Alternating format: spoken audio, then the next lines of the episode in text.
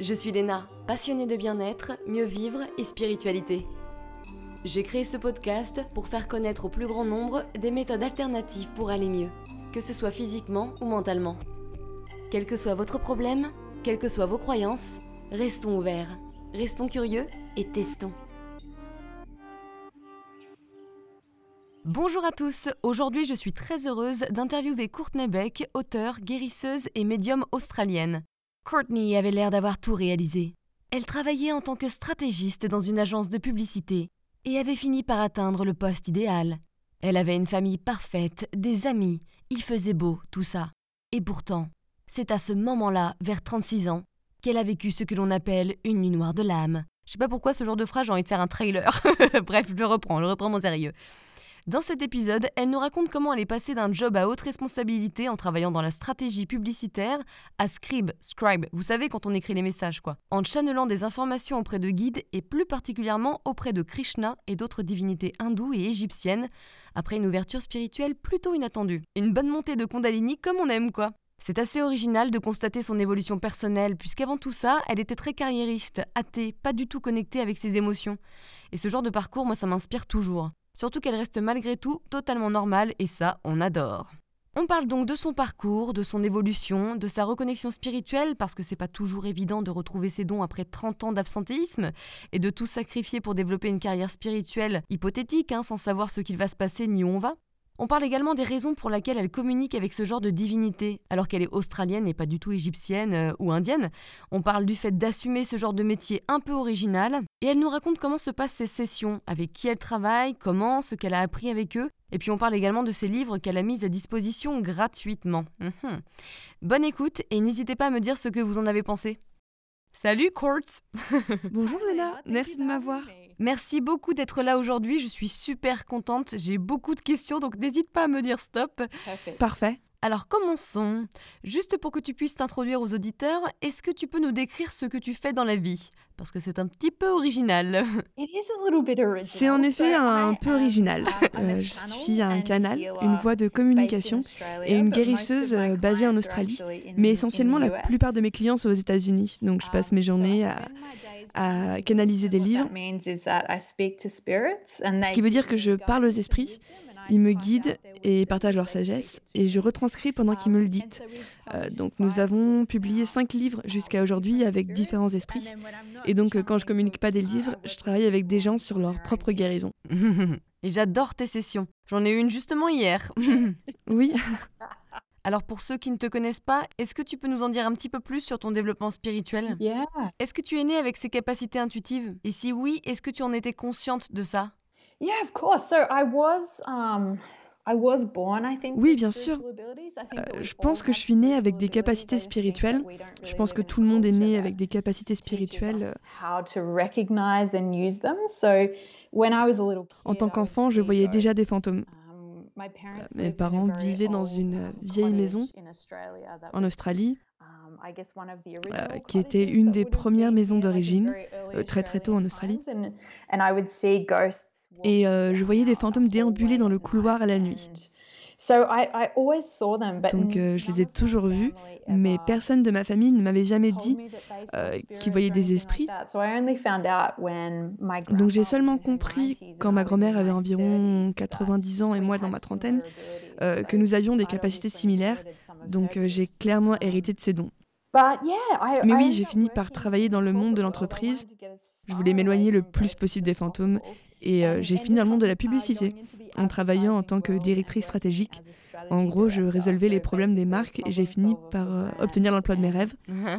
Et une fois la position obtenue, bah, j'ai réalisé que c'était pas ce qui allait me rendre heureuse.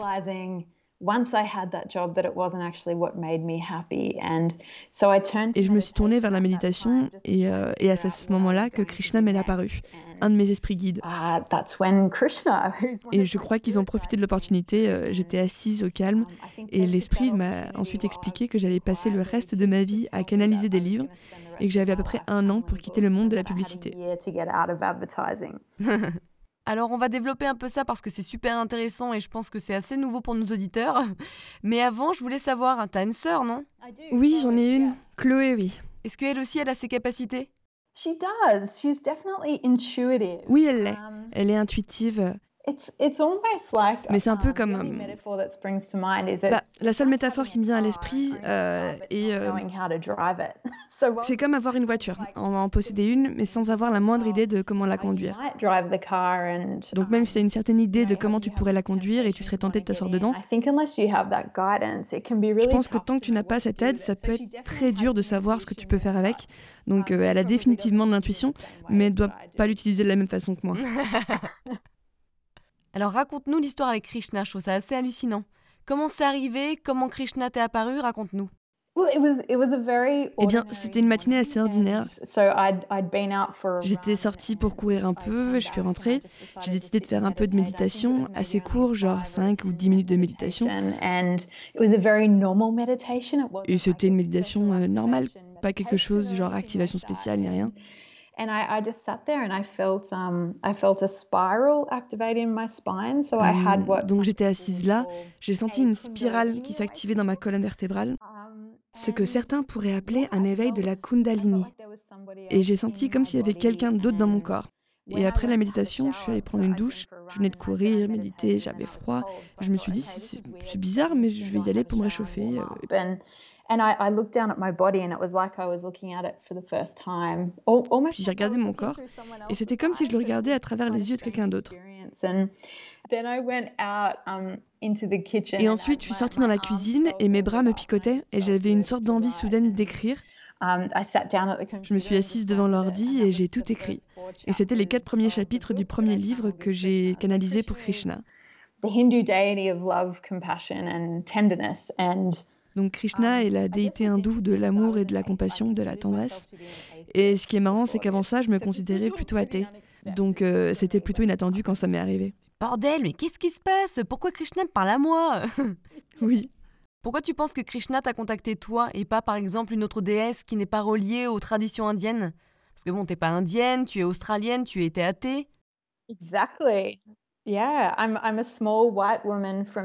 Exactement, oui. Je suis une petite femme blanche de Sydney, donc c'est clairement inattendu. Écoute, euh, j'y ai beaucoup réfléchi. Et quand je lui ai posé la question, euh, je lui ai demandé pourquoi m'as-tu choisi moi? J'ai passé la plupart de ma vie dans le monde de l'entreprise. Je veux pas de ça. J'ai pas demandé ses capacités. Je veux juste bien gagner ma vie. Je veux avoir une super vie et pas, et pas faire ce travail. Et maintenant, quand je regarde en arrière, je sais pas à quel point tu y crois, mais la plupart d'entre nous viennent d'ailleurs avant qu'on se réincarne ici sur Terre.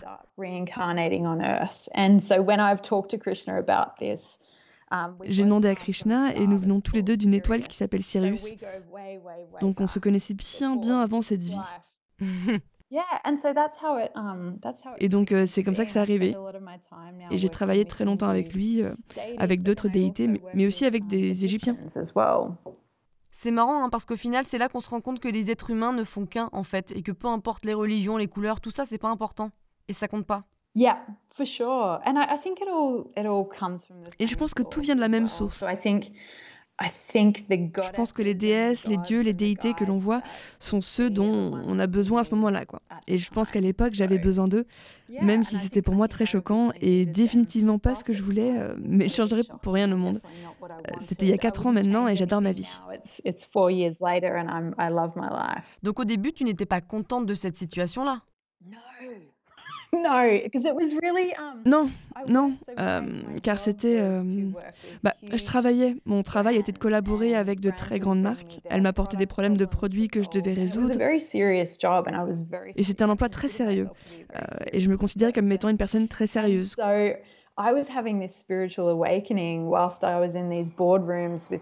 Et j'avais des éveils spirituels pendant de grosses réunions avec de gros PDG. J'étais là en train de parler avec des déesses et des dieux pendant que je pensais que je perdais la tête, tout en travaillant pour des briefs qui valaient plusieurs millions de dollars. Et je devais aller au bureau en gardant un visage sérieux. Euh, c'était une transition très compliquée pour moi, de devoir garder un pied dans le monde du travail et un pied dans le monde spirituel. C'était très compliqué pour moi de, de naviguer entre les deux parce que j'étais toujours très rationnelle et très peu connectée à mon cœur. Et ce qui s'est passé avec Krishna, c'est que je suis devenue très sincère et très émotionnelle. Ce que je pense, euh, je pense que mon point fort au travail était que j'étais très peu émotionnelle, très peu attachée, donc je pouvais travailler sur n'importe quel problème et j'adorais. Hein. Alors après, alors qu'après, je pleurais en regardant des publicités au travail. C'est une expérience très étrange. Ouais, c'est marrant, hein, mais ça a dû être assez difficile la première fois. Est-ce que Krishna te parlait par exemple quand tu étais dans un rendez-vous client important euh, Comment ça s'est manifesté en fait? Comment tes dons se sont manifestés? Yes. So I would I would hear them and, and feel them everywhere around me. So initially it started Oui. Donc moi je les uh, entendais et je les sentais partout autour de moi. Au début ça a commencé par Krishna. Je le vois comme un beau, très beau père spirituel. Le genre aimant et gentil. Et ensuite, le premier guide d'esprit qu'ils m'ont donné était une femme turque, euh, Samara. Et elle était très douce et aimante avec moi. Car j'avais beaucoup de mal à accepter le travail et je pense que j'avais besoin de gentillesse et de douceur pour me guider. Et c'était très dur, car j'avais cette double vie où je devais euh, retourner au travail et faire comme si tout était normal. Mais quand je rentrais à la maison ou très tôt le matin, j'étais en train de canaliser des livres avec toutes ces idées merveilleuses et donc... Euh, c'était comme essayer de garder une identité intacte alors qu'à l'intérieur de mon corps, tout était brisé en mille morceaux. Ouais, la nuit noire de l'âme. Exactly, yeah. Oui, exactement, ça l'était. Um, and it, it actually Et ça a coïncidé avec mon travail. Jules Um, Jules, ma femme, souffrait de maladies chroniques et donc c'était très dur parce que mon métier était très difficile, très exigeant, avec beaucoup d'enjeux de pouvoir, d'argent, de publicité, de marketing. Et moi j'avais ce réveil spirituel et tout ça alors que Jules était souffrante. J'imagine que tout ce qui n'était pas important, euh, bah, ça n'a pas tenu. Et que Jules, qui était si malade, euh, bah, je me suis dit, ok, euh, vous m'aidez à la soigner, je ferai tout ce que vous voudrez. Et c'est comme ça, j'imagine, que tout a commencé. C'est intéressant parce que tout est arrivé pour toi sans que tu l'aies demandé ou même désiré, alors que plein de personnes ont envie de se connecter avec des entités et pourtant elles ne voient rien, alors qu'elles méditent peut-être deux fois par jour, même deux heures, je sais pas. Enfin, c'est bizarre, hein Oui, c'est bizarre et je pense que ça peut arriver. C'est frustrant et je comprends que ce soit frustrant. Tu as des gens qui ne veulent qu'une chose, se connecter avec leur guide. Et ensuite, tu as des gens qui tombent magiquement dedans. Um, Et je pense que tout ça se résume à ce qu'on appelle le timing divin. Parce que leur timing et leur temps est très différent du nôtre. En tant qu'humain, on, on aime quand tout arrive très vite et sur notre timing à nous, alors que pour eux, ils parlent par exemple de but pendant une session euh, à moi la semaine dernière en disant qu'on se mettait beaucoup de pression pour trouver notre but. Alors que c'est l'âme qui décide quand elle est prête, et donc quand l'âme est prête, elle en informe le corps. En disant qu'elle est prête et que c'est le bon moment. Et quand ça arrive, bah, essayer de provoquer les choses avant que ce soit prêt, ça peut presque être l'équivalent de se cogner contre un mur de briques, alors que si on arrête, bah... Le truc principal, c'est de créer un espace d'ouverture. Parce qu'on est une culture hyper busy, occupée, on est obsédé par être occupé. On est occupé à réussir et une des raisons pour laquelle ça m'est arrivé, c'est parce que j'avais pris la décision de commencer la méditation. Et je pense que j'étais enfin prête, ou en tout cas suffisamment ouverte, euh, j'étais prête à écouter. Quoi.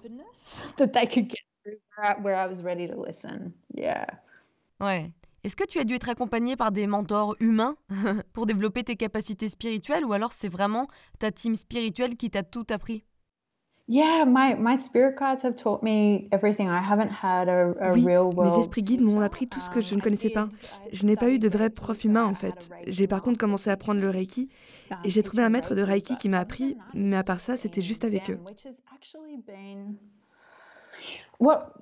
Ce que je comprends maintenant, c'est que les humains instaurent beaucoup de règles étranges sur plein de choses.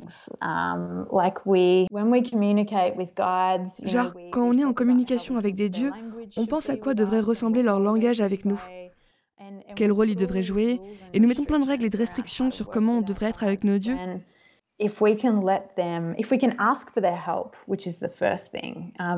Alors que si on pouvait leur demander leur aide, ce qui est un premier point, car nous avons le libre arbitre. Ils ne peuvent pas agir d'eux-mêmes, on doit leur demander de le faire et donc... Euh,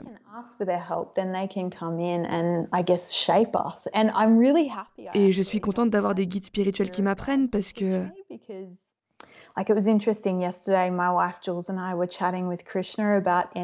c'est marrant, Jules et moi hier on parlait de Krishna, d'intention versus l'action et les énergies autour de ça. Et c'était une conversation hyper intéressante car on pouvait se parler normalement. Je communiquais directement avec Krishna, puis je le disais à Jules, c'était... Euh, je vais vous rejoindre dans vos soirées moi.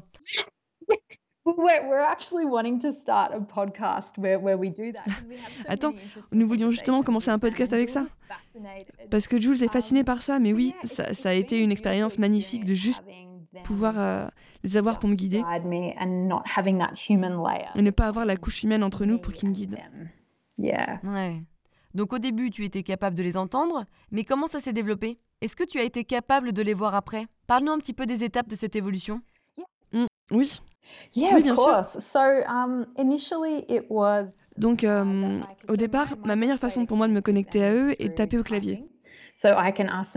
Donc, euh, je leur pose des questions et ils répondent, et j'écris tout ce que j'entends dans mon esprit.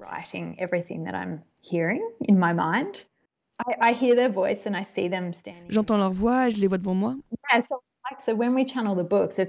Et quand je canalise les livres, c'est comme si j'étais une élève devant des professeurs et j'écris tout ce que j'entends dans ma tête. C'est comme ça que les réponses, euh, c'est comme ça que j'ai les réponses les plus claires.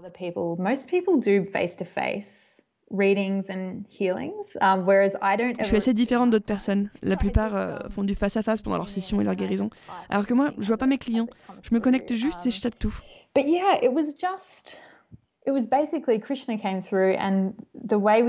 Et c'était Krishna essentiellement qui m'est venu et nous avons commencé à travailler quand je tapais le premier livre. C'était un livre, mais euh, une façon pour lui de m'apprendre. Je m'asseyais les matins. Je tapais dans Evernote, qui est un logiciel que j'utilisais au travail. Euh, et j'écrivais euh, De quoi tu veux parler aujourd'hui, Krishna? Et il parlait tout simplement, et j'écrivais. Et ça pouvait être 20 minutes ou 30 si c'était un chapitre plus long.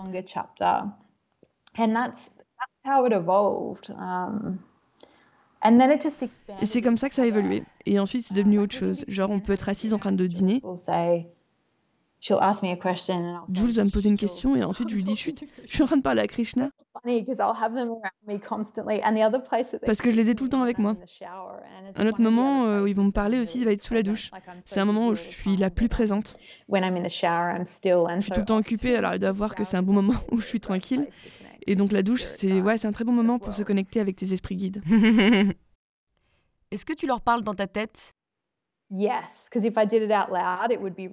Oui, je pense que si je le faisais à voix haute, ce serait très étrange. Je pense que pour tout le monde aussi. J'allais dire, je leur parle comme à mes amis ou ma famille, et c'est une belle chose de ne pas venir d'une famille hindoue.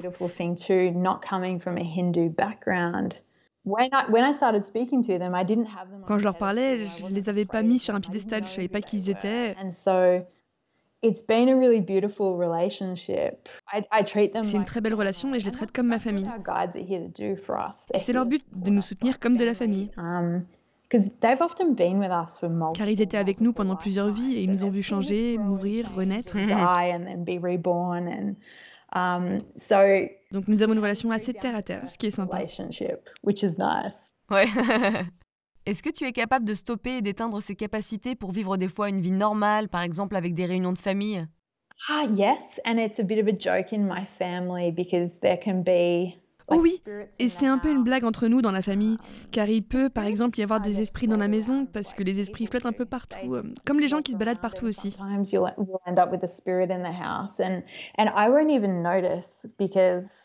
Et parfois, tu vas voir des esprits qui arrivent dans une maison et je vais même pas remarquer.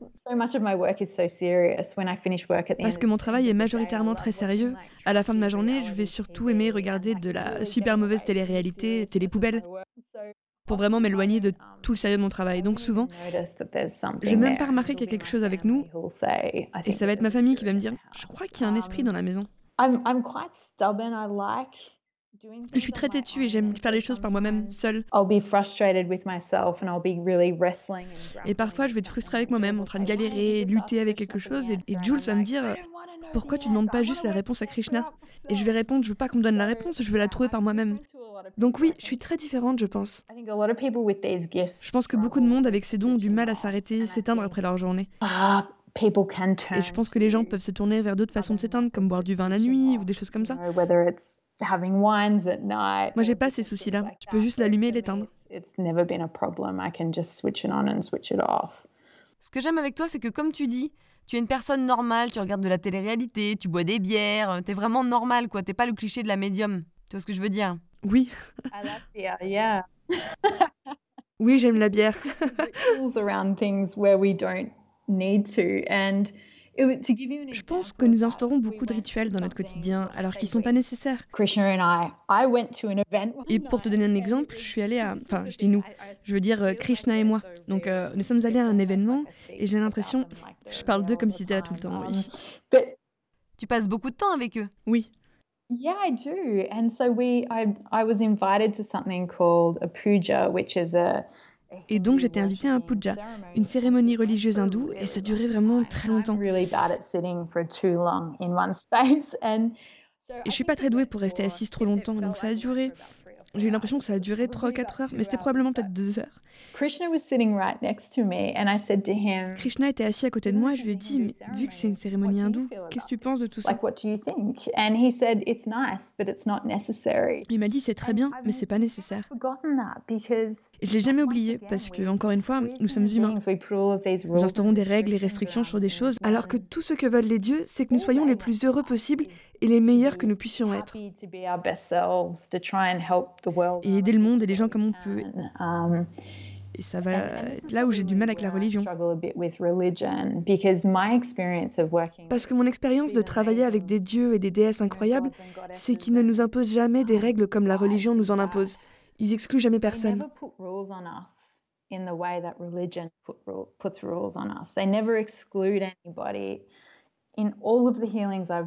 Et dans toutes les guérisons que je fais, c'est probablement ce que je préfère dans les guérisons. C'est qu'ils sont tellement aimants envers tout le monde et ils ne voient que le meilleur de nous-mêmes. Euh, je pense que c'est là où le monde est dur. C'est que nous aimons mettre des barrières entre nous et d'autres gens. On aime les étiquettes, euh, tout labelliser et séparer les gens, alors que pour eux, au final, c'est le cas de tous les esprits avec lesquels je travaille. Ils ne parlent que d'égalité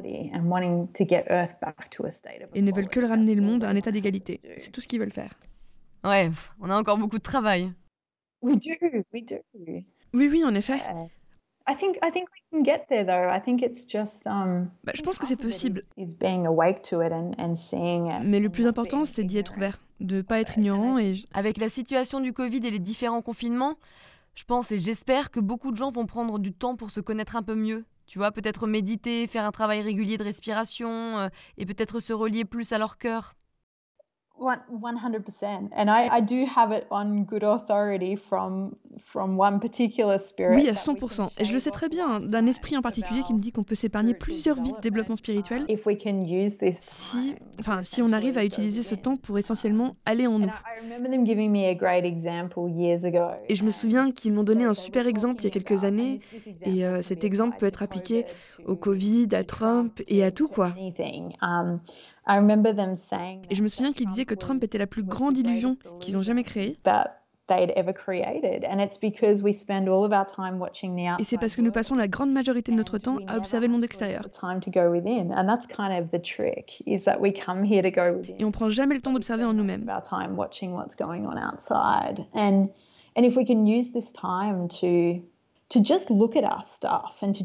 Et c'est le truc, on est là pour regarder en soi et on passe notre temps à regarder dehors. Et si on prenait notre temps pour voir ce qui se réalise en nous, ce qui se prépare sous la surface, si on fait ça, on peut encore avoir tellement plus d'années incroyables de bonheur.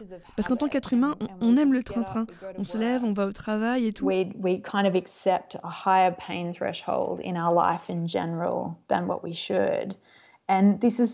On accepte un niveau de douleur beaucoup plus élevé dans notre vie que ce qu'on devrait. Et ça, c'est une belle opportunité qu'on a. Et ici, le confinement, en ce moment, c'est aussi une belle opportunité de gérer plein de choses. Cette année, pour moi, a été une année 100% shadow work, un gros travail de mes côtés obscurs. Et j'ai adoré cette année, parce que j'ai appris plein de choses sur moi-même que j'avais pas eu le temps, et que je connaissais pas du tout de moi-même. Ouais, encore de beaux mots remplis de sagesse. Quand est-ce que tu as commencé à assumer autour de toi le fait que tu sois médium? Parce que je peux imaginer l'aspect un peu bizarre de voir tes anciens collègues, dont un qui te dit Alors, tu fais quoi maintenant Puis toi qui leur dis Oh, rien de spécial, je parle avec les esprits, je bois le avec Krishna, quoi, normal.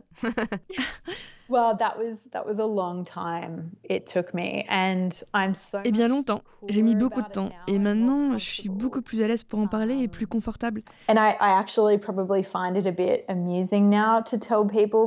Je trouve que c'est marrant à raconter aux gens maintenant, parce que j'aime bien les faire réagir les gens et leur présenter un point de vue différent. Mais pendant très longtemps, je voulais pas du tout raconter aux gens ce que je faisais.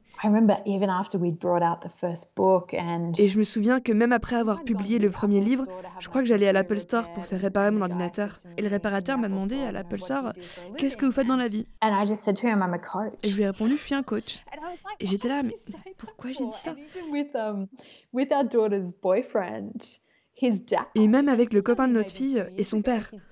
Et tout ça, c'était même pas deux ans. Euh, mon, son père me demandait euh, Qu'est-ce que vous faites dans la vie? Et j'ai répondu Je suis coach. Et je montais dans la voiture en me disant Mais pourquoi j'ai fait ça?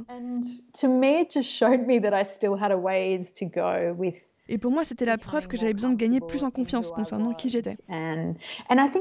Et je pense que tout ça, ça prend du temps. Genre, il y a tellement de gens qui travaillent dans le monde spirituel, ils viennent d'autres emplois, des industries complètement différentes.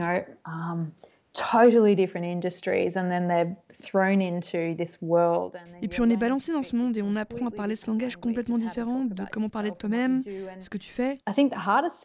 Et le plus dur, c'est que c'est pas tangible. Genre quand je travaillais dans la pub, je pouvais montrer aux gens, bah, voilà, voilà ce que je fais, voilà le bureau où je travaille, voilà les marques sur lesquelles je travaille. Alors que dire aux gens que je parle à des dieux et des déesses, c'est un challenge, quoi.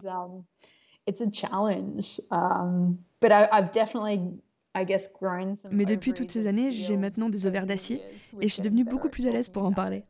Et qu'est-ce que pensent tes parents? Oh, Mon père et ma mère sont plutôt cool en fait, parce que mon père est un DJ. et oui. DJ Daddy. yes. Um, et ma mère était une infirmière. Et maman a toujours adoré les histoires de fantômes. Et ils ont toujours été d'un grand um, soutien. Je pense qu'ils étaient peut-être un tout petit peu inquiets quand j'ai quitté mon travail dans la publicité, parce que c'est un peu le challenge quand tu fais un changement de carrière aussi drastique. Je suis passée d'une sécurité absolue à un très bon salaire un titre, enfin toutes ces choses qu'on pense qu'on doit vouloir dans la vie, à m'arrêter et recommencer à zéro. Et je pense que c'est le plus terrifié que maman et papa n'aient jamais été. Je pense que n'importe quel changement vaut le coup quand ça concerne ton propre bonheur, à 100%. Hmm. C'est quoi la plus grande difficulté d'être médium Parce que les gens trouvent ça généralement génial, hyper intéressant, mais je pense qu'on ne parle pas assez des difficultés d'avoir ce don. C'est vraiment une bonne question. Et c'est quelque chose avec um, lequel je lutte beaucoup. La chose avec laquelle j'ai le plus de mal est, tu sais, je t'ai fait une séance de guérison hier et quand j'écris le mail recap de la séance, mon être humain flippe toujours. Parce que ça peut être... la différence entre la façon dont le monde humain voit les choses et comment le monde spirituel voit les choses, et que dans le monde spirituel, ils voient non seulement notre plus haut potentiel, mais ils regardent beaucoup plus loin dans le futur que ce qu'on fait. Et nous regardons toujours le futur immédiat, et nous n'avons pas toujours une belle image de nous-mêmes. Et quand on a des sessions de guérison où on dit aux gens à quel point ils sont incroyables, ou ce, pourquoi ils sont là, leur but, ça peut être un travail, un rôle complètement différent de ce qu'ils ont maintenant. Ça peut être un travail, un rôle complètement différent de ce qu'ils ont maintenant. Et pour moi, j'ai toujours l'impression de lancer une grenade dans le jardin de quelqu'un et attendre. Attendre pour voir ce qui en sort, quoi. Et j'ai toujours ces moments de doute. Et quand j'ai toujours ces moments où j'ai des doutes, quand j'envoie quelque chose à quelqu'un, Krishna va toujours me dire fais confiance, fais confiance. Et ça finit toujours bien. Mais pour moi, c'est la partie la plus difficile. On vient de publier un livre avec la déesse égyptienne Isis, et euh, c'était un livre très intense. Elle parle de comment la Terre a commencé, à propos des extraterrestres et des archanges. C'était un livre incroyable dans tous les sens du terme. sortir ce livre pour moi était terrifiant. Je suis quelqu'un de très privé, hein, très introverti, et me dévoiler comme ça de cette façon, c'est toujours un peu, un peu vif, quoi, un peu dur. Et je m'attendais à une sorte de réaction violente. Heureusement, ça n'arrive jamais, mais c'est dur. Je pense que c'est dur pour toute personne créative de présenter son travail au monde et attendre une sorte de feedback. Oui, parce que les gens ne sont pas aussi ouverts d'esprit qu'on aimerait. Oui, pour sûr. Oui. Donc on va parler un petit peu de tes sessions. Alors comment elles fonctionnent? Comment les messages passent? Yes. Um, Donc ce que je fais est, euh, bah, je travaille à notre table de cuisine. Je m'assois. Je demande aux gens comment ils se sentent mentalement, physiquement, émotionnellement.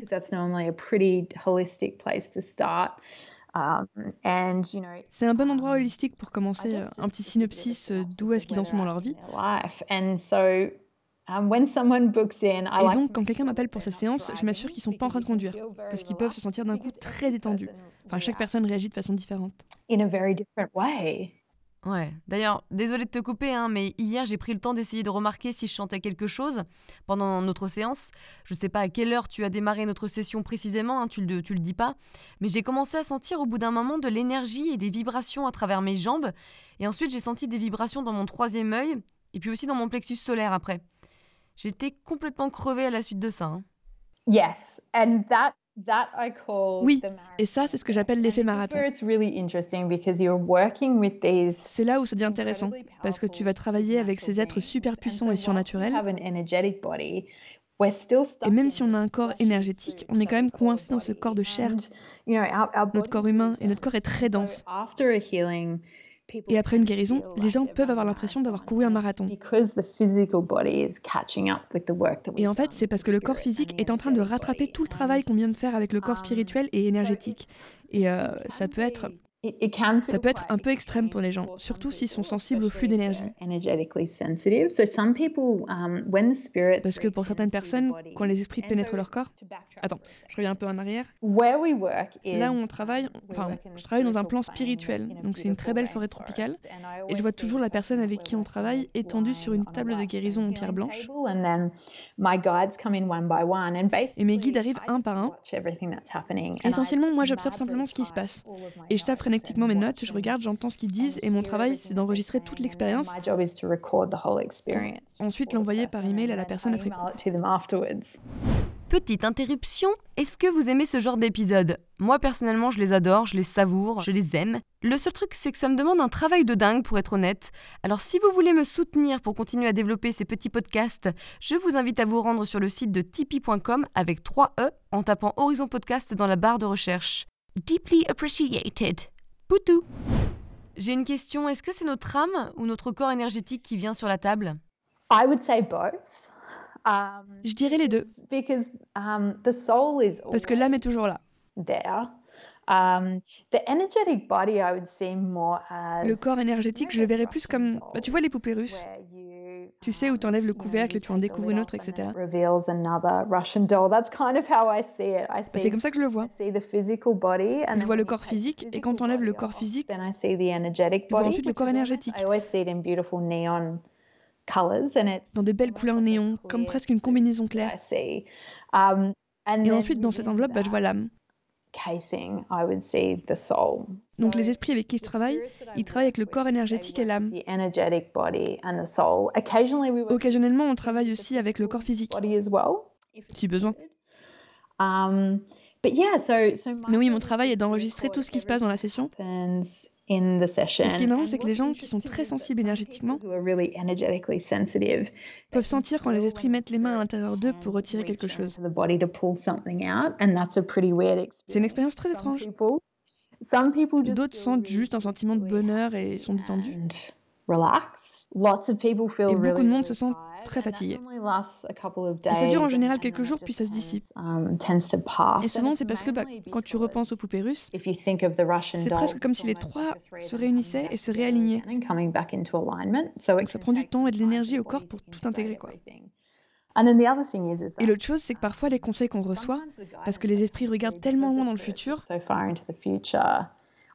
bah, j'ai des gens qui parfois, les conseils reçus peuvent sembler assez fous ou irréalistes parfois. Um, et les gens vont pas vraiment s'y connecter. Et puis un an plus tard, ils vont revenir vers moi et faire waouh, tout est arrivé en fait. Um, et je pense qu'on a une vision très linéaire du temps et de l'espace. Et sur la façon dont tout fonctionne.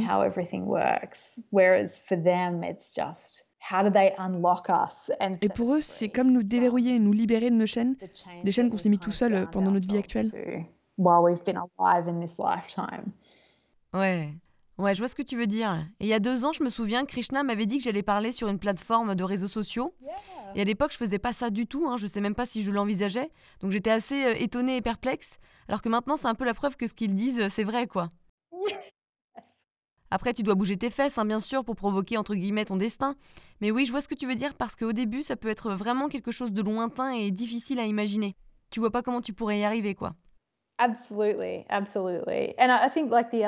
Absolument. Et je pense que l'autre chose qui a tendance à arriver, c'est parce que nous ne nous voyons pas dans une lumière positive et favorable. Et quand les esprits nous voient, ils nous expriment de façon tellement belle à quel point ils nous aiment et ils nous voient. Ça peut être tellement différent de la façon dont on se voit que je peux complètement comprendre le côté qu'est-ce que c'est que ça des réactions quand on les reçoit parce que c'est bah, j'étais en même état quand on m'a dit que j'allais passer ma vie à canaliser des livres et que j'avais un an pour quitter le monde de l'entreprise j'étais en mode casse-toi je vais pas faire ça c'est fou. et pourtant des années plus tard bah, et c'est là où quand on va sur Terre, quand on vient sur Terre et qu'on va à l'école, et on a nos parents, et on se fait porter par le courant de ce que la Terre veut pour nous, de ce que la société veut pour nous, et ben, ça peut être très éloigné de ce qu'on est venu faire à l'origine. Et quand quelqu'un nous dit ce pourquoi on est venu, eh ben, je pense que notre expérience en tant qu'âme, comme un apprenti qui avance vers la maîtrise, chaque vie, on descend et on travaille à chaque fois pour améliorer un peu plus certaines choses. Et donc j'ai travaillé avec des guérisseurs qui venaient vie après vie pour continuer à guérir. Et c'est souvent parce qu'on finit par faire des jobs complètement aléatoires. On est bon en maths ou pour moi j'avais une bonne capacité d'analyse et j'aimais la créativité et j'aimais vendre des trucs et j'ai fini en publicité mais ça ne veut pas dire que c'est ce pourquoi on est ici, pour faire ce truc-là. Donc on peut souvent être notre propre pire ennemi. Parce qu'on va souvent pas considérer quelque chose parce que c'est trop éloigné ou trop différent alors que c'est la chose même qui pourrait nous rendre plus heureux en fait.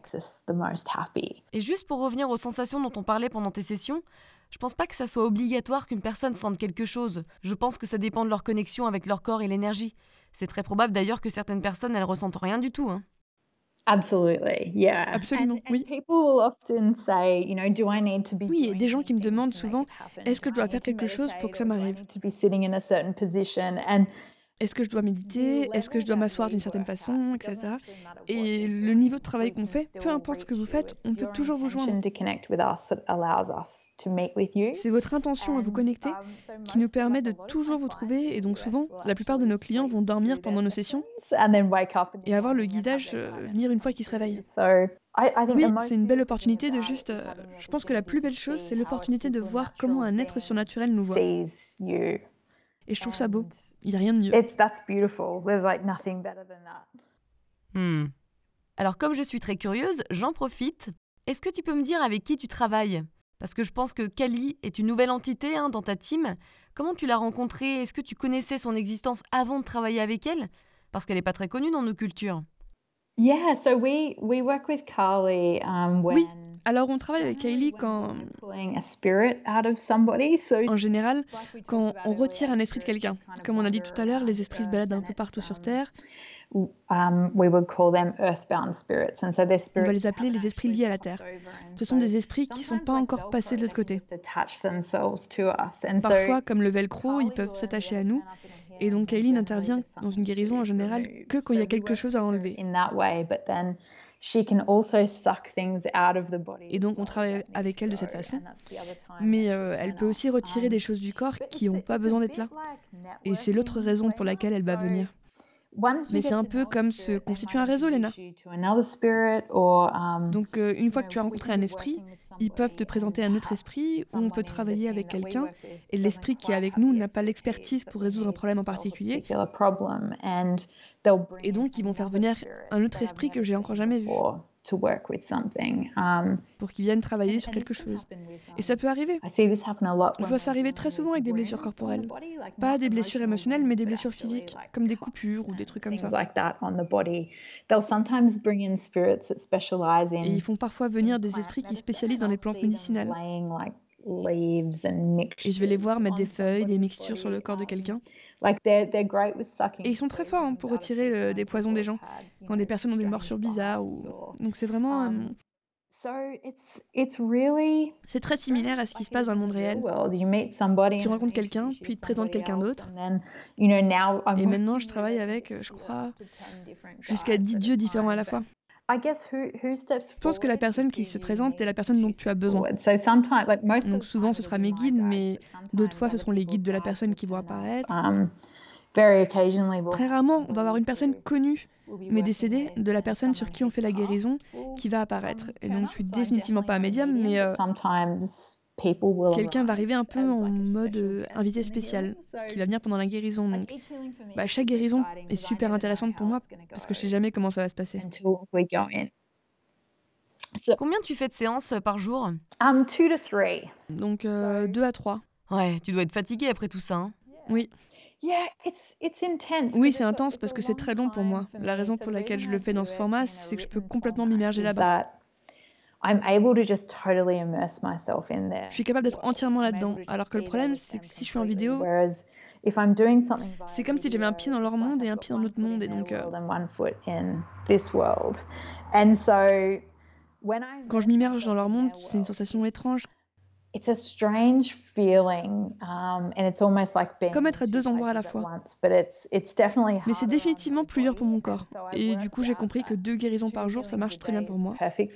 Um, et qu'après, je peux passer le reste de ma journée à écrire et faire autre chose, mais définitivement. Comme regarder des émissions de télé-réalité, peut-être Oui, boire une bière et manger des chips en regardant de la super télé-réalité poubelle. Mais tu. Euh,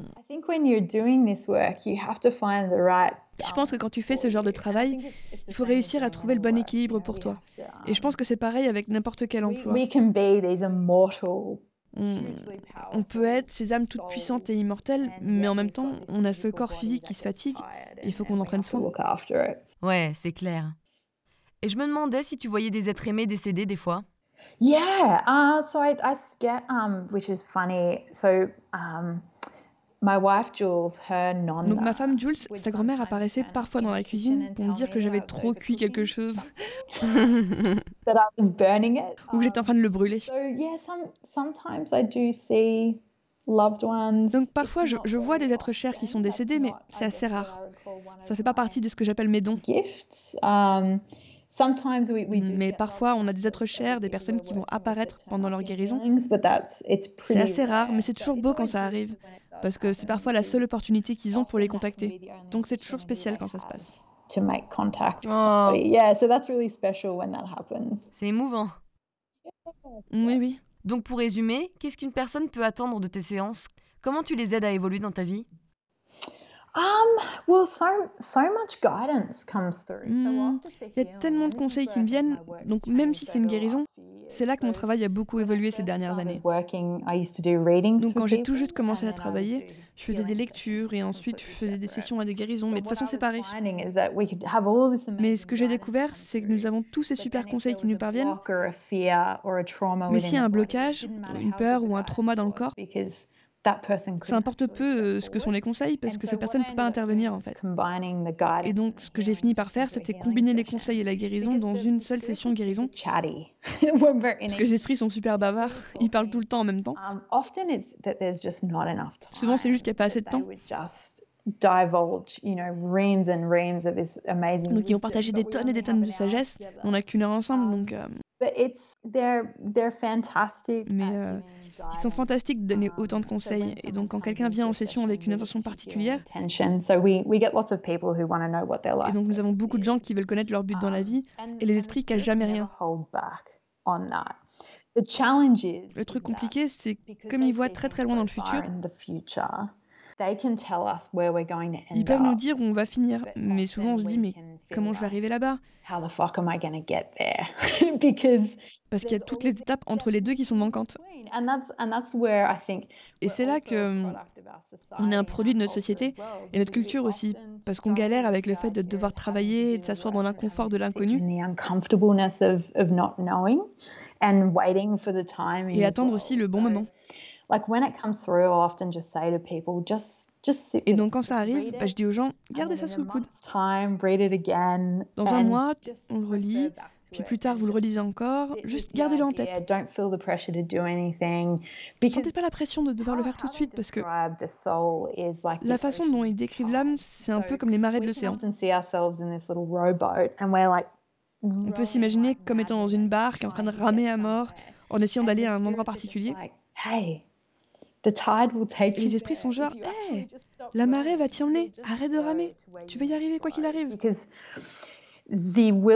Et la volonté de l'âme est très forte. Donc même si on choisit de façon consciente l'opposé de ce qu'on sait être notre but dans cette vie, sur cette terre, éventuellement, ils arrivent à nous atteindre.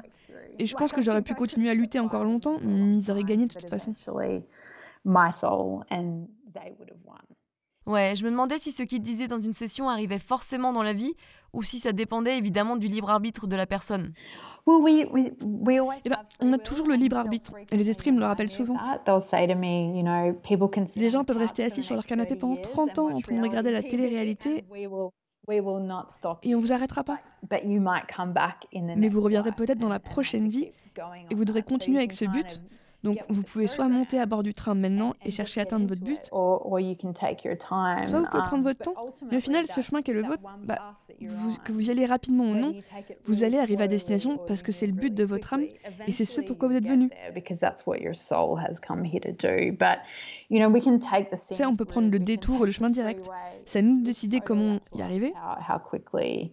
Um, et je pense que c'est plus être à l'écoute des douleurs de notre corps qui peut être je pense que nous, on peut finir par être des gens très malheureux si on continue de faire des choses qu'on sait qu'on n'aime pas. Et je pense que c'est là où ça peut être compliqué. Ouais, ouais, ouais, je vois.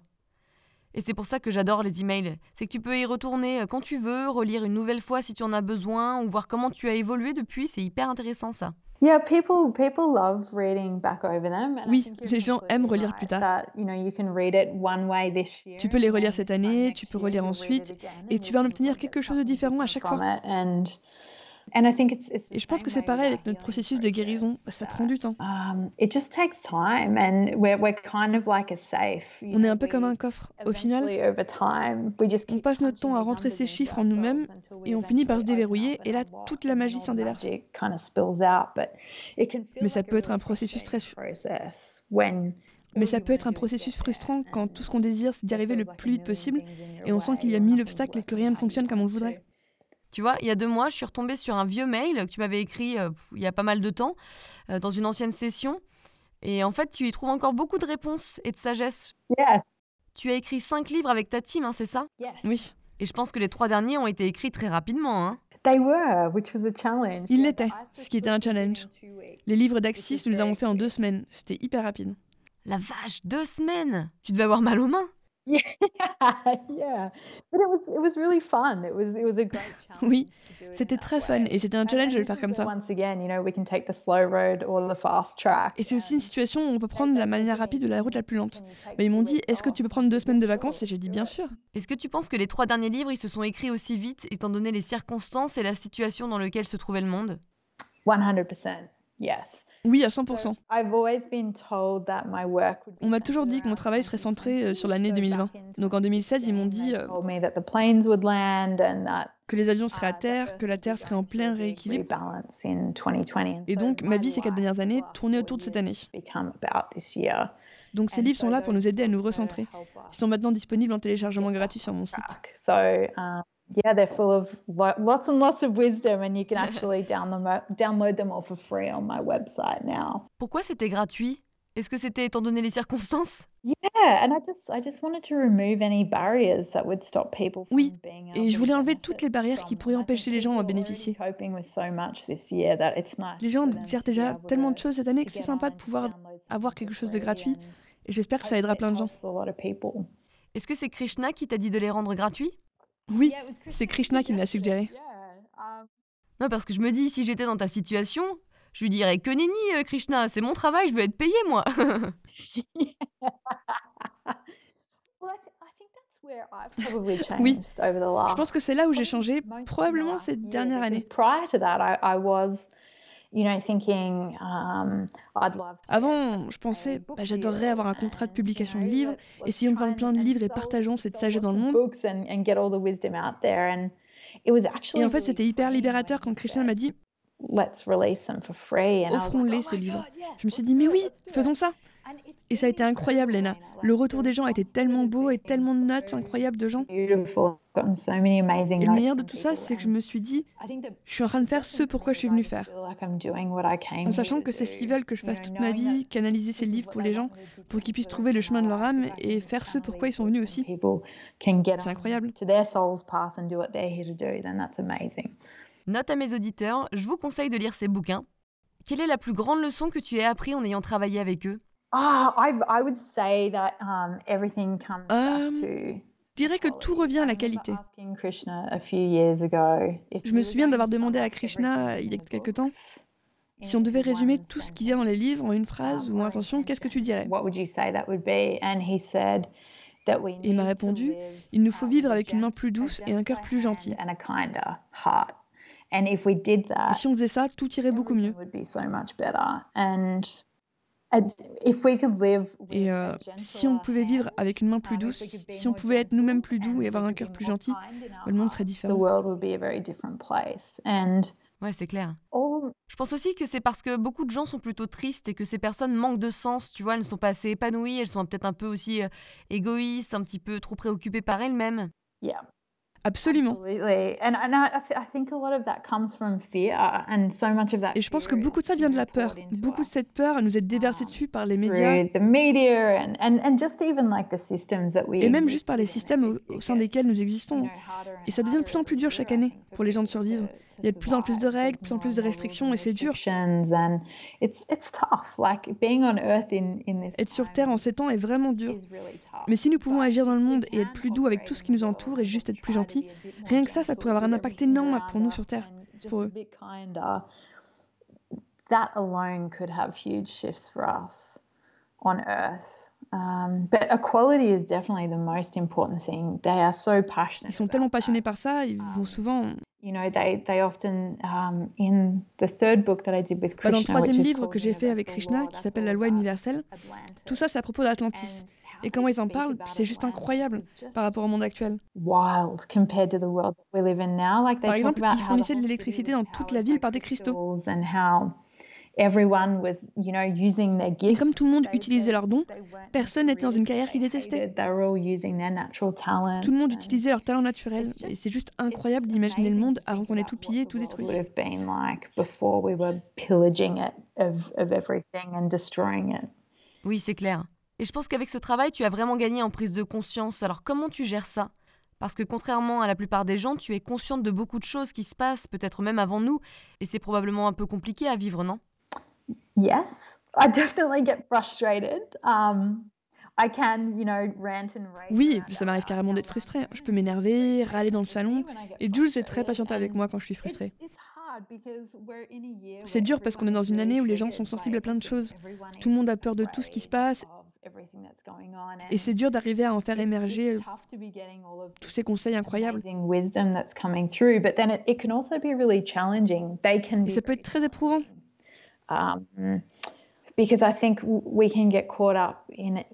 Parce que je pense qu'on peut se perdre dans nos conneries.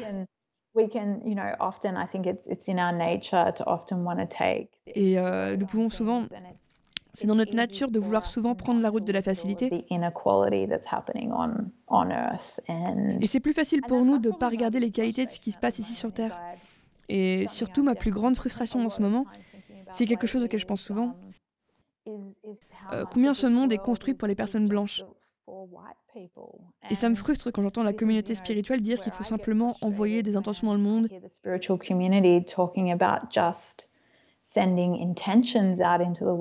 Et juste méditer pour améliorer le monde et je suis là, genre, ça améliore pas du tout le monde pour les minorités, oui.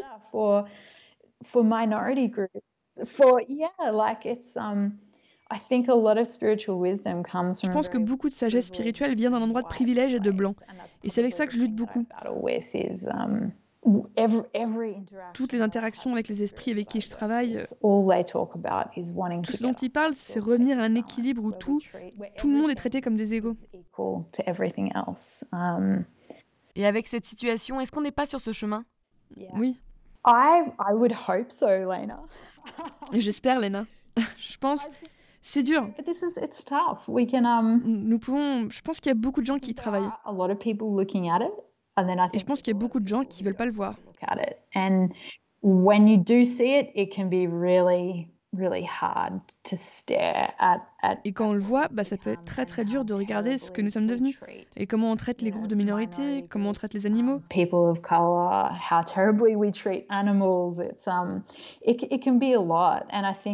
Ça peut être beaucoup. Et je pense que le plus courageux à faire, c'est de le regarder en face, être inconfortable face à ça, et ensuite réfléchir à quelle partie est-ce qu'on peut à quelle partie on peut contribuer. Uh, Parce qu'évidemment, on ne peut pas contribuer à tout, on n'est pas surhumain. On ne peut pas contribuer à absolument tout. Et ça peut être assez accablant pour les gens. Mais si on essaye de renverser l'équilibre sur les zones qu'on peut, c'est vraiment incroyable. Et avec cette situation, est-ce qu'on n'est pas sur ce chemin? Absolument, oui. Carrément, oui. J'ai une sœur jumelle avec elle et on se dit toujours choisis tes combats. Tu vois, tu peux pas être parfait, tu fais ce que tu peux, quoi. Bah, je pense que c'est être plus conscient de nos décisions. Um, Nous sommes véganes, enfin, on aime s'appeler des flexi vegan parce qu'on aime beaucoup le chocolat et on aime toujours la pizza. Et euh, donc, on essaie de faire ce qu'on peut. Si on a des insectes ou des araignées dans la maison, j'essaie toujours de les ramasser gentiment et de les mettre dehors.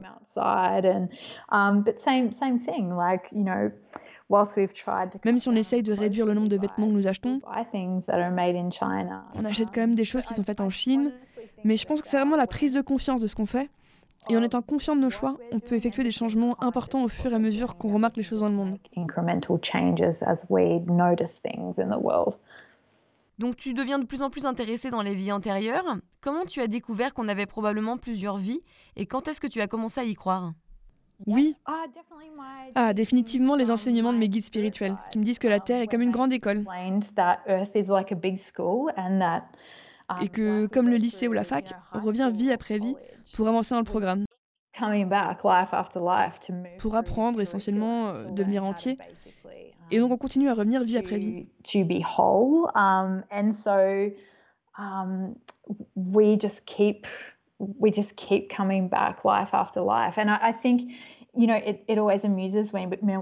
Et ça m'amuse toujours quand les gens se demandent est-ce que j'ai une vie intérieure? Tout le monde a des vies intérieures. C'est juste combien on en a eu, qui on a été. Même si je pense que les vies antérieures sont incroyables, ceux qui ont tendance à nous revenir sont les vies antérieures qui vont refaire surface sont souvent celles qui interfèrent avec notre but dans cette vie-ci, pour une raison quelconque. Tu peux avoir quelqu'un, par exemple, qui est là pour exprimer leur vérité dans cette vie-ci, mais ils ont une tonne de morts horribles dans les vies passées. Aucune chance pour que j'exprime ma vérité dans cette vie-ci parce que j'ai cette sensation que quelque chose va m'arriver. Donc quand quelque chose dans ce style arrive, on va essayer de résoudre les vies antérieures pour que dans cette vie, ils puissent être neutres et évoluer sans la peur qu'ils ont d'autres versions d'eux-mêmes.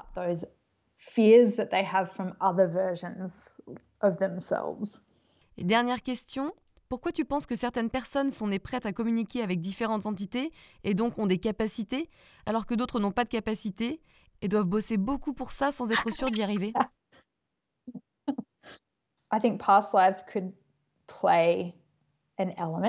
Je pense que les vies antérieures peuvent avoir un rôle, jouer un petit rôle.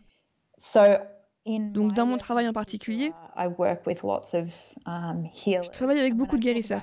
Et quand je parle de guérisseurs, je dirais qu'ils sont soit actifs, c'est-à-dire qu'ils sont en train de pratiquer la guérison dans le monde, ou alors qu'ils sont dormants. Et souvent, quand on dit à quelqu'un qu'ils sont un guérisseur, ils peuvent avoir une réaction horrible à l'annonce parce qu'ils ont eu des vies antérieures où de mauvaises choses leur sont arrivées. Nous vivons dans un monde différent maintenant. You know, there's people who have been burnt et souvent, il y a des gens qui ont été brûlés au bûcher ou les procès de sorcières. On a une histoire très très violente.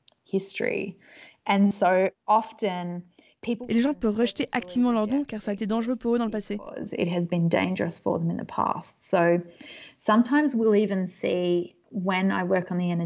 Parfois, je vais même voir, quand je travaille sur le corps énergétique, je peux voir un bouchon en métal sur leur tête.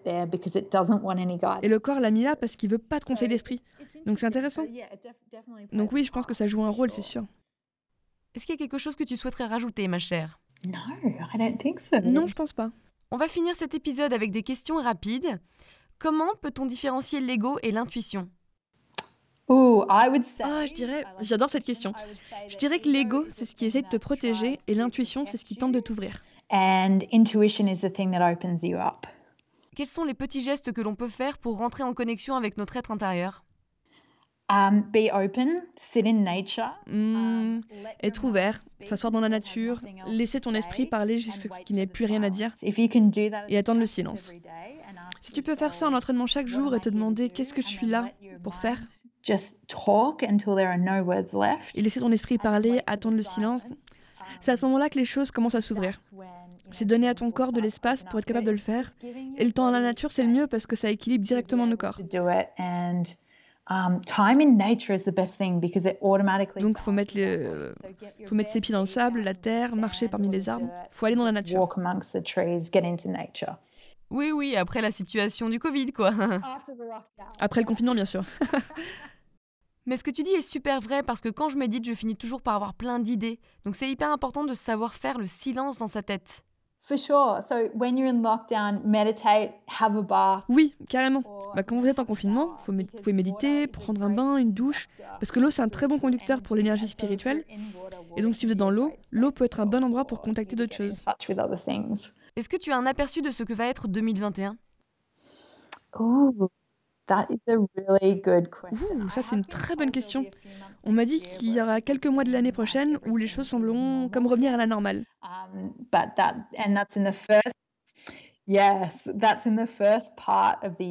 Mais et ça, ce sera dans les six premiers mois de l'année. Ça ressemblera euh, comme 4-6 mois, comme quoi la vie dans le monde est revenue à la normale. Et ensuite, la seconde moitié de l'année va définitivement être plus chaotique bah, à cause du rééquilibrage. With with this rebalance and just to to cover that quickly when I talk about the Pour être précise, quand je te parle de rééquilibrage, c'est la nature qui va traverser euh, tu sais, comme notre corps qui change de cellules toutes les 7 ans. Bah, une fois qu'on passe 7 ans, notre corps est neuf. Et bah, la Terre traverse ce changement maintenant. Chaque 10 000 ans sur Terre, elle doit tout rééquilibrer. Elle doit se rajeunir, enfin, restaurer le système. Um, Donc on est en plein dedans en ce moment. Et du coup, l'année prochaine, bah, il y aura plus de ça. Donc, euh, s'harmoniser avec les éléments et son environnement serait quelque chose que je recommanderais. Alors, nota bene, mes auditeurs, on enregistre ça en novembre 2020. Donc, peut-être que 2022 sera mieux, je sais pas. Mais je pense que ça va durer plusieurs années comme ça. Hein. Yes. Fingers crossed. On croise les doigts. Et bah, tout ce qu'ils me disent, bien que c'est très traumatique pour nous maintenant, um, bah, on avance vers moins de séparation avec la nature. Tout ce qui arrivera dans les prochaines années, ce sera plus connecté à la nature et ce sera mieux pour nous. Ça va juste être un peu galère jusqu'à ce qu'on y arrive.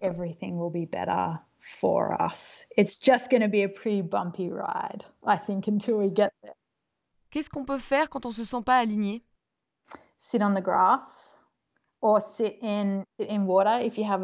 S'asseoir sur l'herbe ou dans l'eau si on a un bain ou une douche. Tout ce qui est lié à la terre. Eau, terre, feu, enfin. Évidemment, on met pas ses mains dans le feu.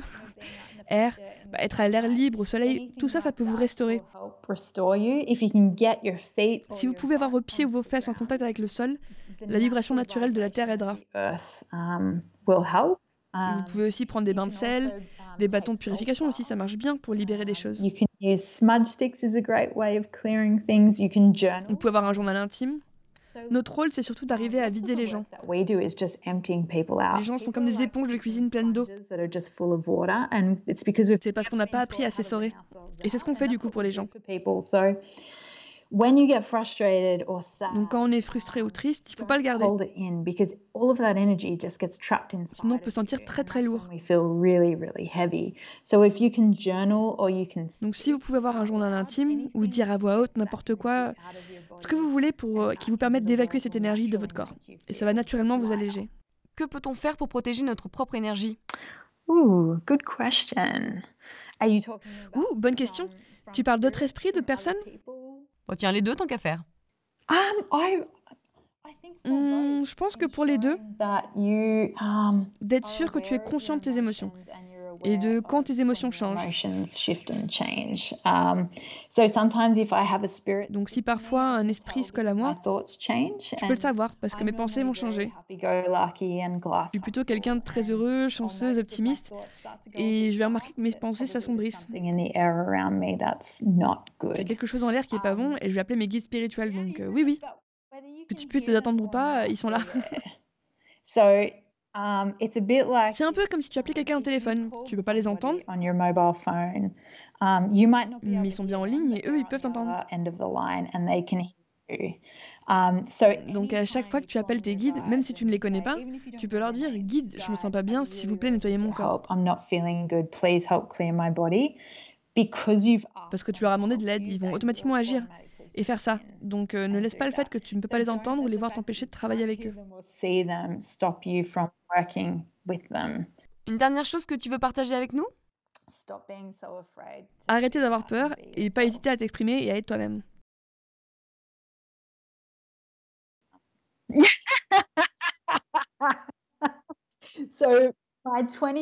Donc mon moi à 20 ans était hétéro et j'ai fait mon coming out à 21 ans.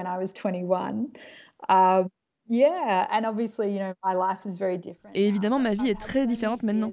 J'avais tellement peur de qui j'étais, mon vrai moi. Et c'est marrant parce que plus je révèle mon vrai moi, plus je me montre vulnérable. Et le fait que je ne suis pas un être ultra spirituel et que je bois de la bière, je regarde de la télé-réalité.